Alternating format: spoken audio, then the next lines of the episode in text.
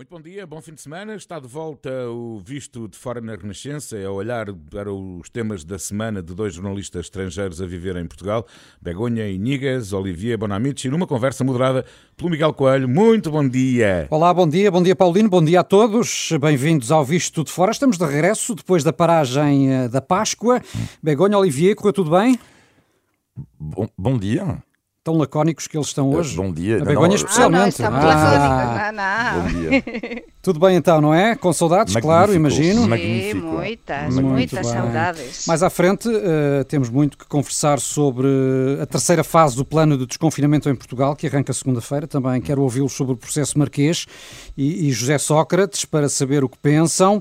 Mas uh, primeiro vamos falar da Europa, porque uh, o Visto Fora, e recordo, é uma parceria entre a Renascença e a Euronet, a rede europeia de rádios. Euronet Plus. E começávamos pela novela das vacinas contra a Covid-19, já vinha de antes da Páscoa, prossegue e até se agravou, eh, com um enredo cada vez mais complicado e cada vez mais protagonistas. Tivemos a polémica da AstraZeneca, agora também eh, a da Janssen, a vacina foi suspensa em alguns países até ver o que pode ser um revés ainda maior, porque eram grandes as expectativas nesta vacina por ser de toma única e de conservação mais simples. Eh, o que é que te parece, Olivier, que este crescendo de polémicas uh, com as vacinas pode, pode trazer ao nível do agravamento do processo de vacinação? Bah, claro que é, que, é, que é uma notícia terrível cada vez que vemos isto. Uh, primeiro foi a AstraZeneca, depois a Johnson, e é sempre uma notícia assim, sempre, parece que, que nunca mais acaba. Uh, ao mesmo tempo, uh, vi esta manhã na revista francesa económica Les Echos uma entrevista do diretor mundial da, da Pfizer, que ele considera que isto será, o Covid vai se transformar numa gripe. Uh, que a vacina dele de, está super eficaz. Mas que vai ser uh, necessário tomar uma, uma todos os anos, não é? Uma terceira dose eventualmente e uma todos os anos. Exatamente.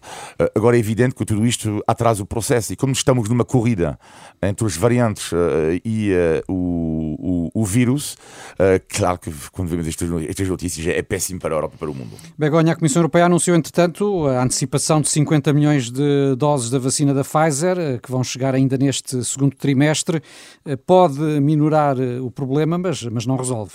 Non resolve, estamos eh, estamos na mesma e sobre todo, como dicía Olivier, estamos estamos nesta nesta guerra de cada día acontece algo novo, non é? E que o único que que cría entre as persoas é unha grande confusão, non é? E as persoas, há moitas persoas que, que non teñen tantos eh, dados como nós e que, e que fican moito aprensivas, con moito medo, non é? E sobre todo isto... Embora esta seja daquelas situações em quanto mais se sabe, eh, se calhar pior é. Sim, ma, mas eh, eu acho que neste caso, neste caso non é ben así, porque há moitas persoas que há, é verdade que há un exceso de información, mas tamén as contradisoes dos diferentes gobernos, estamos a falar da Unión Europea, non é? E das diferentes políticas e, e agora as, eh, os 50 millóns da Pfizer que, que poden chegar, mas tamén estamos a ter moita confusao, eh, xa temos falado moito sobre isto ca, con a AstraZeneca, e tamén eh, aliás, con as da Johnson Johnson agora, non é? E entón, isto cría moita confusao, mas eu insisto no que teño dito sempre cá neste programa nas últimas semanas que sempre moito mellor nos vacinar e cuantos máis nos vacinemos eh, máis inmunidade de, de grupo teremos e benvindas estas doses, estas 50 millóns claro, da Pfizer e moitas máis que seguen o antes possível. Mas como a Begonha aqui assinalava, uh, Olivier, uh, nomeadamente quanto à vacina da AstraZeneca, isto tem sido um pouco à la carte, para, para, para te citar a ti. A Dinamarca uh, desistiu de vez da vacina, a Alemanha decidiu não dar a segunda, a segunda dose a quem recebeu a primeira. Uh, vários países como Portugal estão a reservá-la para maiores de 60 anos. Há aqui alguma justificação para que não haja, de facto, uma posição comum dos 27? Uh, mas isto é um, eu, acho que vai ser um, um, será discutido sobretudo após a pandemia, que algo está a ser feito a nível da, da política de saúde. Claro que não é uma das competências não é, do, do, dos, da, da, Comissão Europeia, não é uma competência, é uma competência que pertence esta soberania nacional, a política de saúde, mas eu acho que a Europa falha mais uma vez neste aspecto. Mas eu diria que uh, a Europa, de uma forma geral, uh, levou uma bufetada e uma humilhação num processo, e apenas um, na minha opinião, na pandemia, que é a vacinação. O resto, uh, o resto eu diria que de uma, de uma forma geral, a Europa tem funcionado bastante bem, uh, tendo em conta a gravidade da pandemia. Agora, em relação à vacinação, é o fracasso. O fracasso porquê? Porque nós comemos relva nós comemos relva, eles comem carne. Quando eu digo isto, é Boris Johnson comeu carne, uh, que é, é uma postura. Portanto, a temporada 2 do, do, do, Boris Johnson é muito melhor que a temporada 1. Um. Uh, hum. e, e, tu vês, nós somos ingênuos, completamente ingênuos. Lá está, comemos relva, mas temos que um dia também comer carne para, uh, para, para nos opor de uma certa forma, também para nós mostrar a nossa força e melhorar neste aspecto. Isso é, Olivia. E a presidência portuguesa da União Europeia não podia fazer mais, Begonha?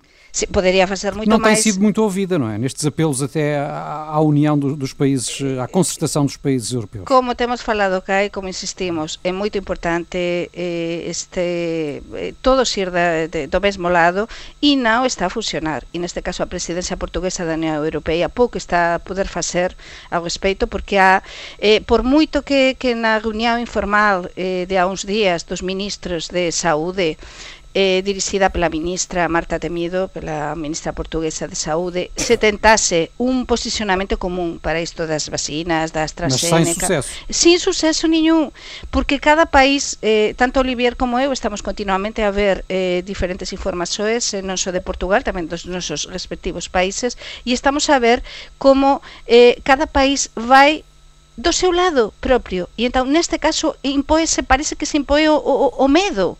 O medo a eh, vamos, vamos nos protexer por si. Quando é muito importante ouvir as autoridades tamén eh, da, da autoridade europeia do medicamento, as persoas que realmente saben e que desde o primeiro momento nos están a dizer que a vacina de AstraZeneca é segura, é segurísima. E agora estamos a ver que en todas as vacinas, porque isto vai acontecer, eh, acontecer tamén casos de coágulos, mas casos excepcionais como acontecen con todas as vacinas. E como explicaba Olivier, para mí é moito importante o papel que está a desempeñar ou desenvolver o Reino Unido, neste caso, nos está a gañar a batalla. O Reino Unido, Boris Johnson... E com a vacina da AstraZeneca, precisamente. E, e, claro que sim, porque agora mesmo están prácticamente os ingleses, a grande maioría das persoas a partir dos 50 anos, están xa vacinadas, pelo menos con unha dose. Então, isto que significa? Que agora comenzou o desconfinamento, porque no Reino Unido está a comenzar o desconfinamento, e as persoas están moito máis à vontade, sim, porque realmente non há contágios. Possa avançar Por eh, favor, a vacinação. Sim mas Sim. entretanto o que é certo é que há muitos países que estão a enfrentar uma nova vaga da pandemia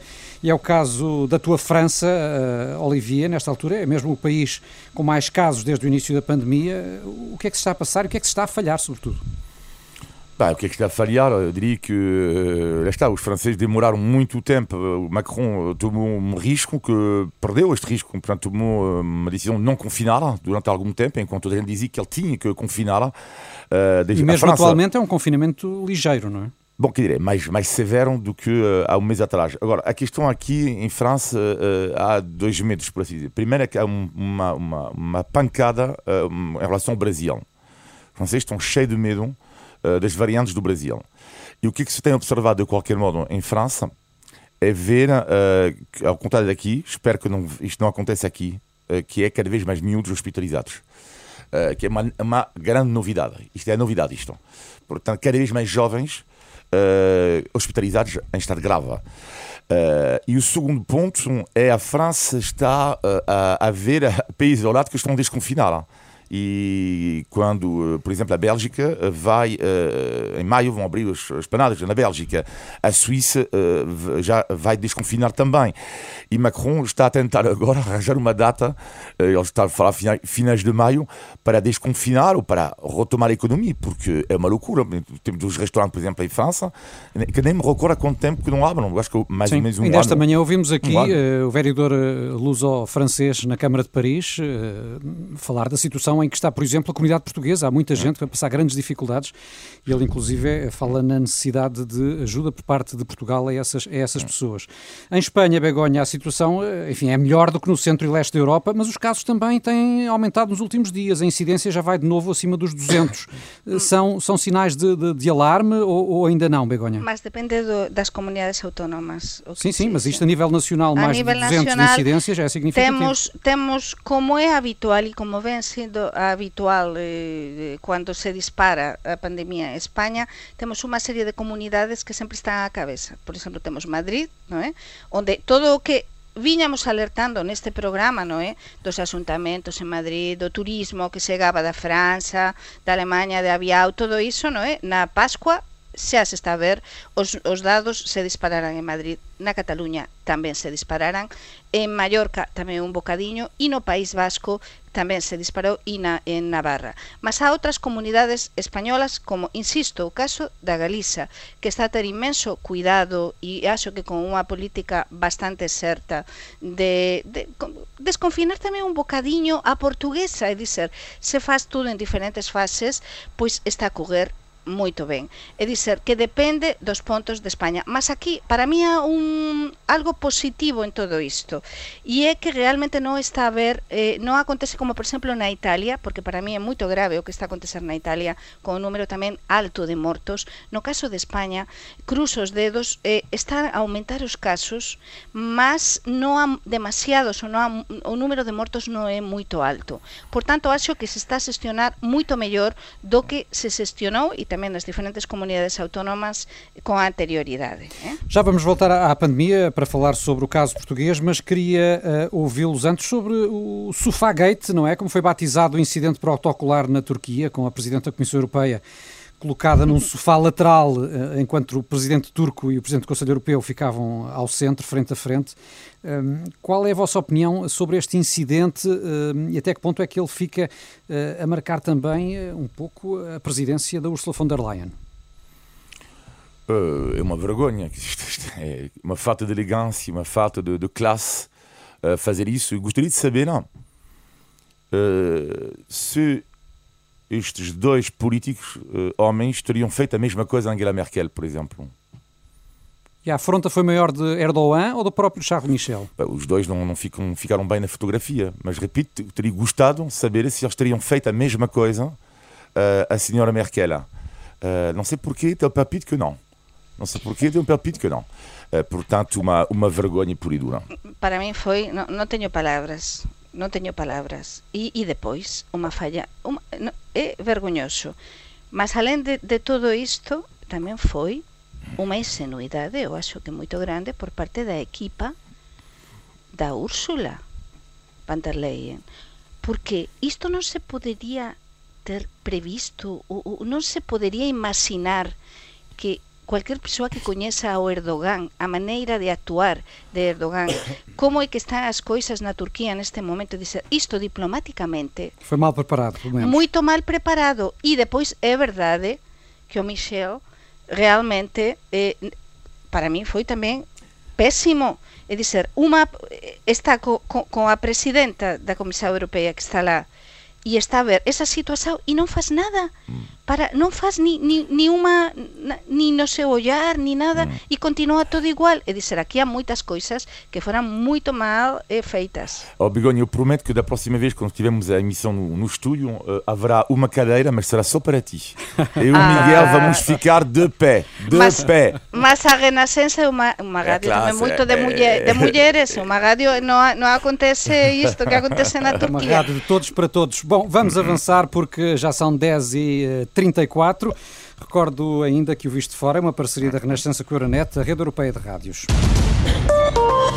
Euronet Plus. Por cá, eh, Portugal, apesar do ritmo de infecções da Covid estar a aumentar um pouco, avançamos para a terceira fase do desconfinamento a partir de, de segunda-feira. Há especialistas que defendiam um adiamento uh, e seria preferível, Olivier, esperar um pouco mais ou, apesar de tudo, parece que há condições para avançar desde já?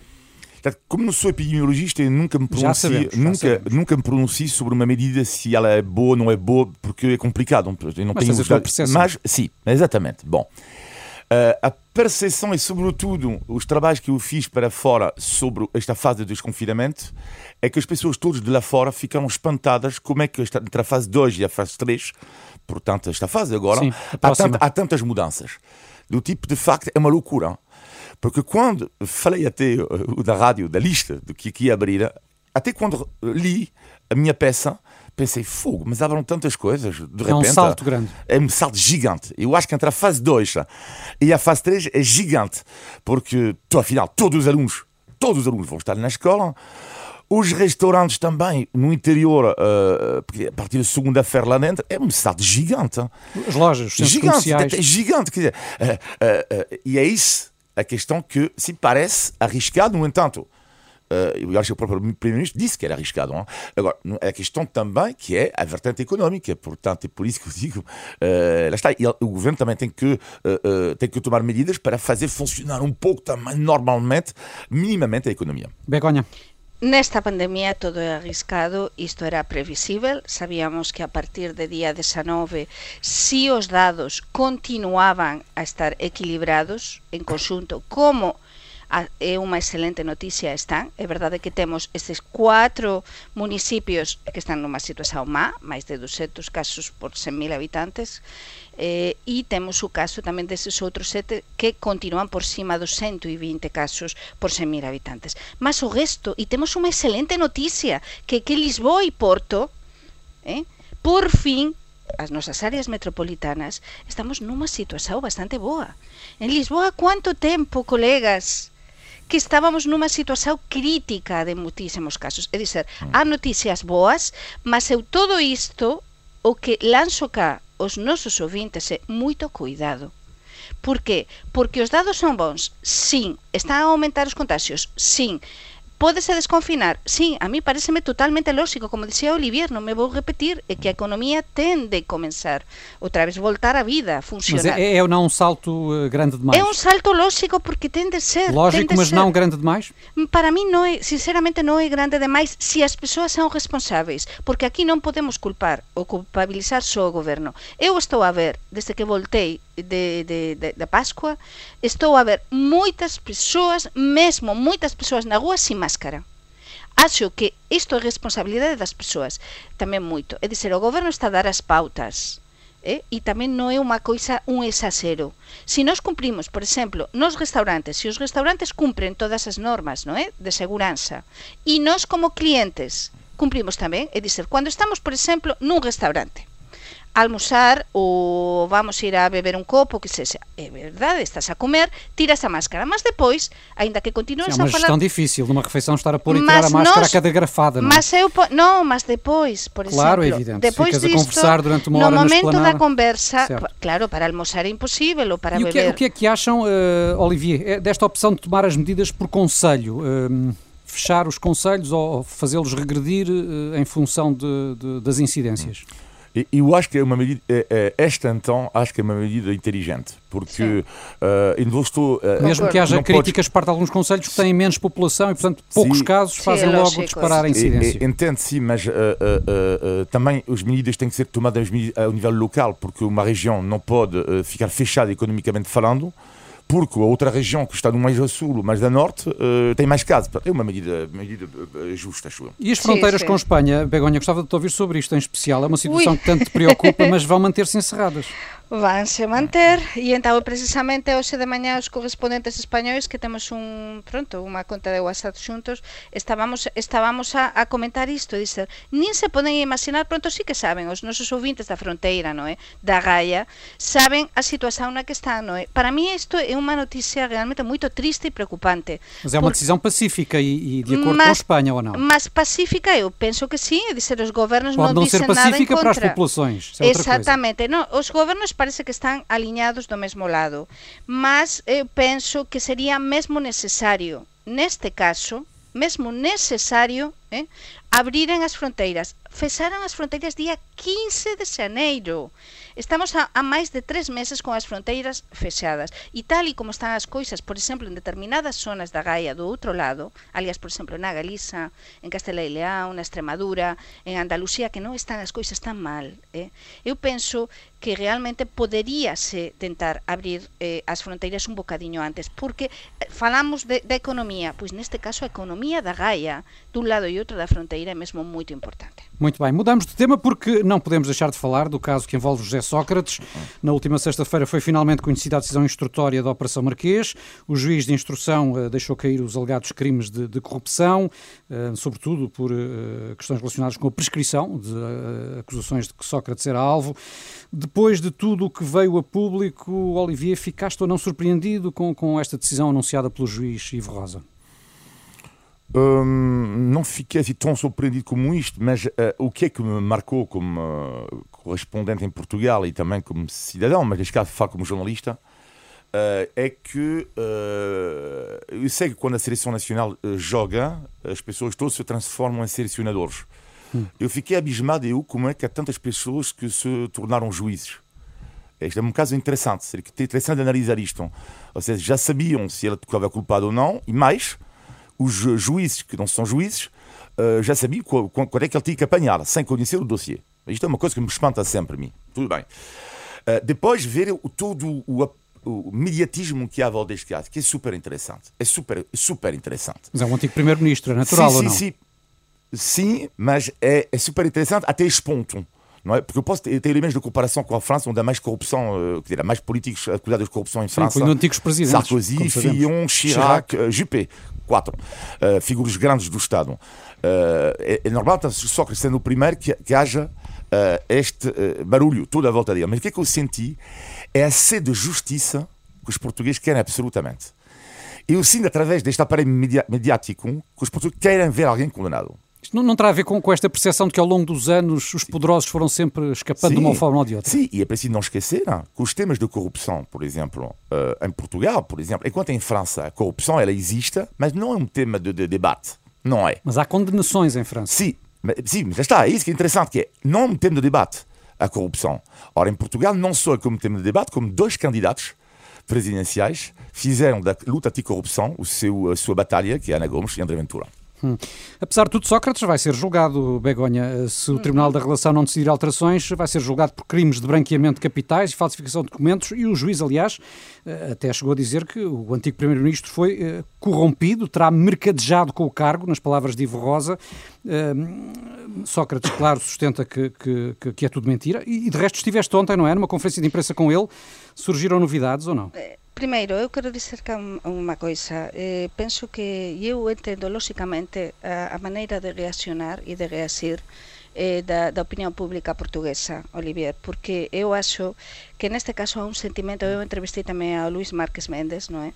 Mm. E, e ele explicaba isto claramente, eh, há un sentimento de, de as persoas ficaran abaladas, eh, há, un, há un sentimento de, des, de descontentamento, mm. de sorpresa, é dizer, eh, todos sabemos eh, o que supostamente aconteceu. Aquí ninguén é suís de ninguén, mas realmente un caso que demora tanto tempo en, mm. en pronto se solucionar, en se chegar a mm. alguma, algún tipo de decisão e estamos a ver tamén eh, este tipo de, de decisões judiciais então sorprende lógicamente. E ese sentimento de impunidade porque po podemos falar libremente ese sentimento de impunidade cando Miguel a un momentiño te dicía ah, mas en Portugal realmente é que ese sentimento de que aquí non se condena a ninguén e então por iso este caso este caso, o caso Sócrates de visto de fora e fora de Portugal, estáse a ollar con atención porque realmente estáse a ver que un ex primeiro ministro que segundo informamos, segundo sabemos, eh, eh, pois ten unha serie de comportamentos moito extraños e que un suís tamén o, o,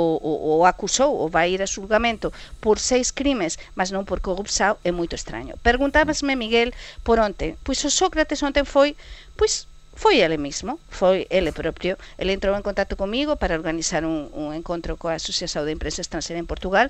Organizamos na Ericeira e entón ele pasou prácticamente todo o tempo a se defender, non é? A se defender con o seu discurso de tentar lavar mm. a súa imaxe internacional.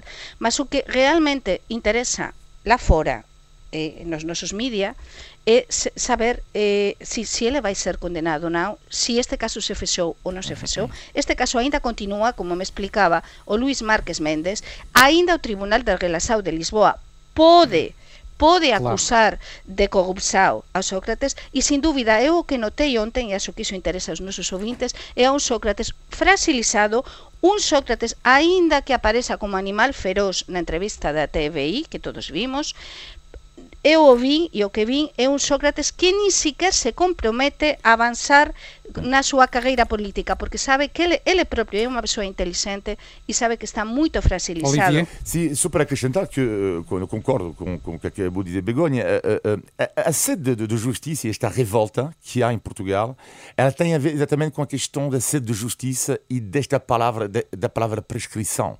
Hum. Isto é terrível. Sim. Sim. É quando tu tu, tu tens sede de justiça, mesmo, mesmo, hein? e tu ouves a palavra prescrição, é de perder a cabeça. É de perder a cabeça.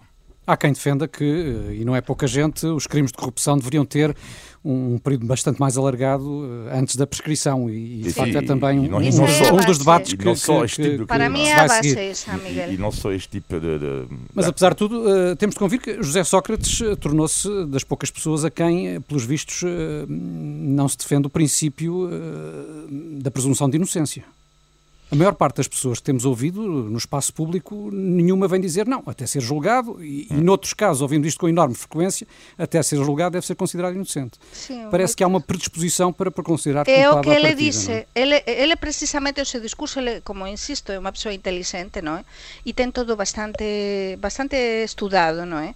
no seu comportamento público. Aliás, até nas entrevistas, porque a súa, a súa maneira de actuar, eu como xa o entrevistei sei como actúa, é sempre tentar desbancar o entrevistador, como, como vimos na TVI, non é? Os todos primeiros. ben. E entón, depois, como ben saben, e depois ele fica, e até, pode ficar até de víctima no fin, non é? E, e cuidado que a história, a história non acabou. Com um homem assim, Exactamente, a história non, acabou. acabou. Não isso acabou, é, não só, é. A história não acabou não só nos tribunais, não acabou, mas também cuidado com este tipo de, de animal político. Cuidado. Sim, sim, porque sim, sim. Uh, uh, neste momento ele está morto, uh, acho, não, não está politicamente. Morto. Ana Gomes dizia esta morto, semana aqui na Renascença morto. que ainda há muita gente no PS com o culto de José não Sócrates. Não está morto. Deixa-me terminar. Eu acho, eu, eu acho que neste momento está quase morto politicamente, quase morto, só com um problema. Mesmo quase morto, pode complicar a vida dos outros. Está a complicar e está a tentar complicar e depois, como, como explicábamos antes, o caso ainda non acabou, como dicías, ainda vai decidir o Tribunal de Relaxao Ainda que o Tribunal de Relaxao non acuse de corrupção, vai, ser, vai ir a julgamento por seis crimes e então, é verdade, a ver que acontece, ele está moito debilitado, Teremos muitos vistos de fora, certamente, para comentar mas, mas, o, o andamento deste caso. Mas para já uh, vamos avançar, porque estamos já só apenas 13 eh, minutos uh, das 11 e neste regresso do visto de fora, claro, regressa também o indispensável índice de tugalidade. Digam lá, digam lá que não tinham saudades. Ah, claro. Ai, ai. Índice de Tugalidade. E uh, falámos aqui da Operação Marquês, já se percebeu que José Sócrates vivia de empréstimos, não é? E pouco ou nada tinha em nome próprio, pelos vistos, uh, é apenas dono do seu nariz. Sabem o que significa ou não? Ser dono do seu nariz. Não ter nada.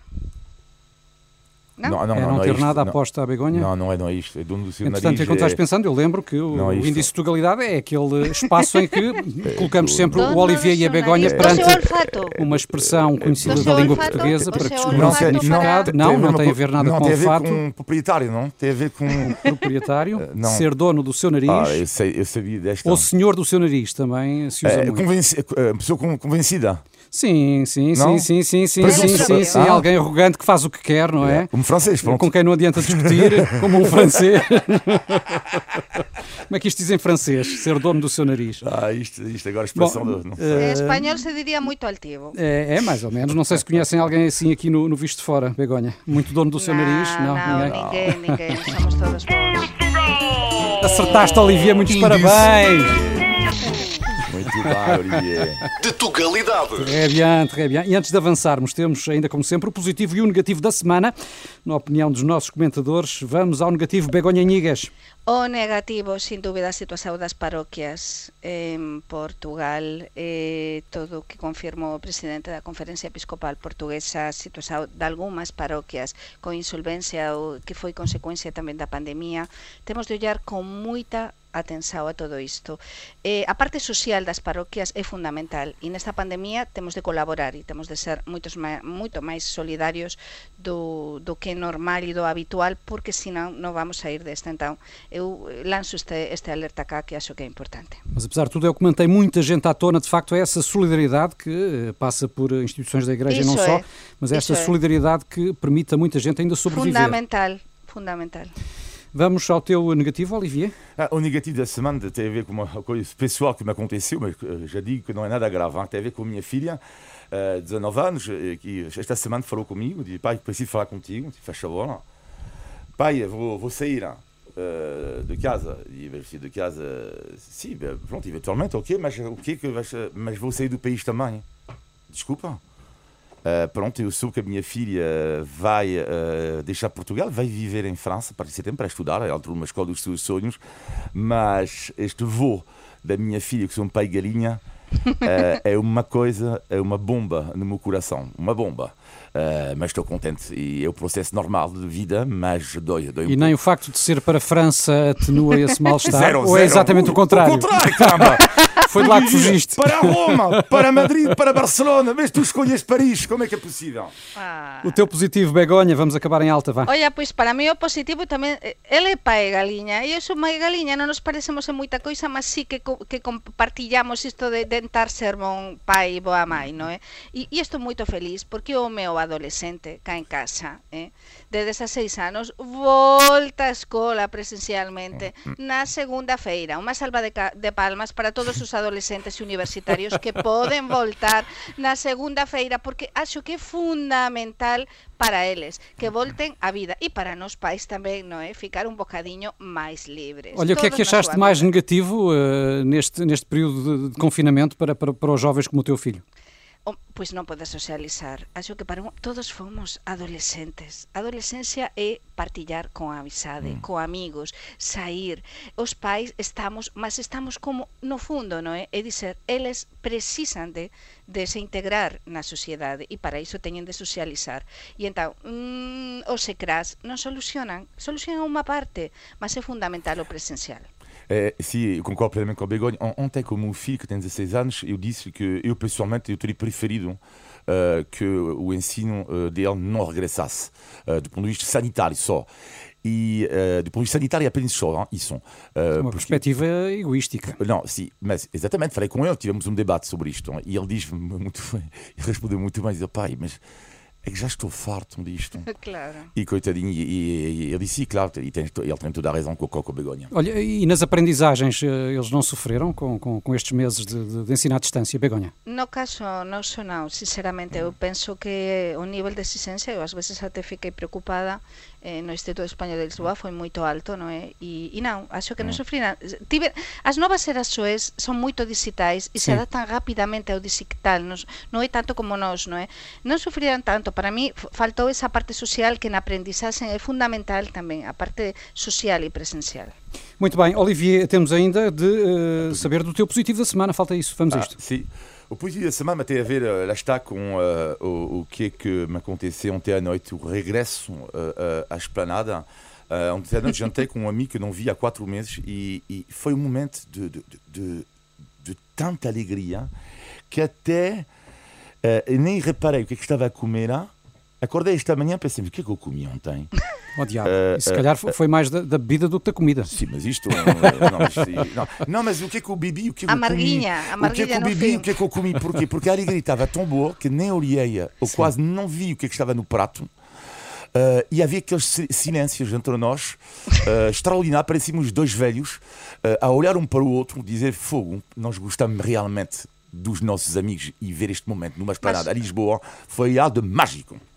Olivier, non vas a acreditar, mas isto non está preparado. Eu tamén vou voltar á esplanada hoxe almorzar con unha amiga que escolli unha amiga, é dizer, varias amigas mías se xuntaran, mas eu non quis, non quis, é dizer, estou a ter moito cuidado, mas xa non aguantaba máis, precisaba disso. É com, é com esta nota de, de, satisfação então eh, do, uh, da Begonha e do Olivier que fechamos uh, mais esta edição do Visto de Fora. Todas as semanas aqui conversamos sobre a Europa, Portugal e os portugueses. Podem enviar comentários e sugestões para visto fora, rr.pt. Novo encontro marcado para de hoje, uma semana, Olivier. Begonha. Mas, mas tu, tu, tudo bem contigo, Miguel. Tudo, tudo bem. Tudo bem.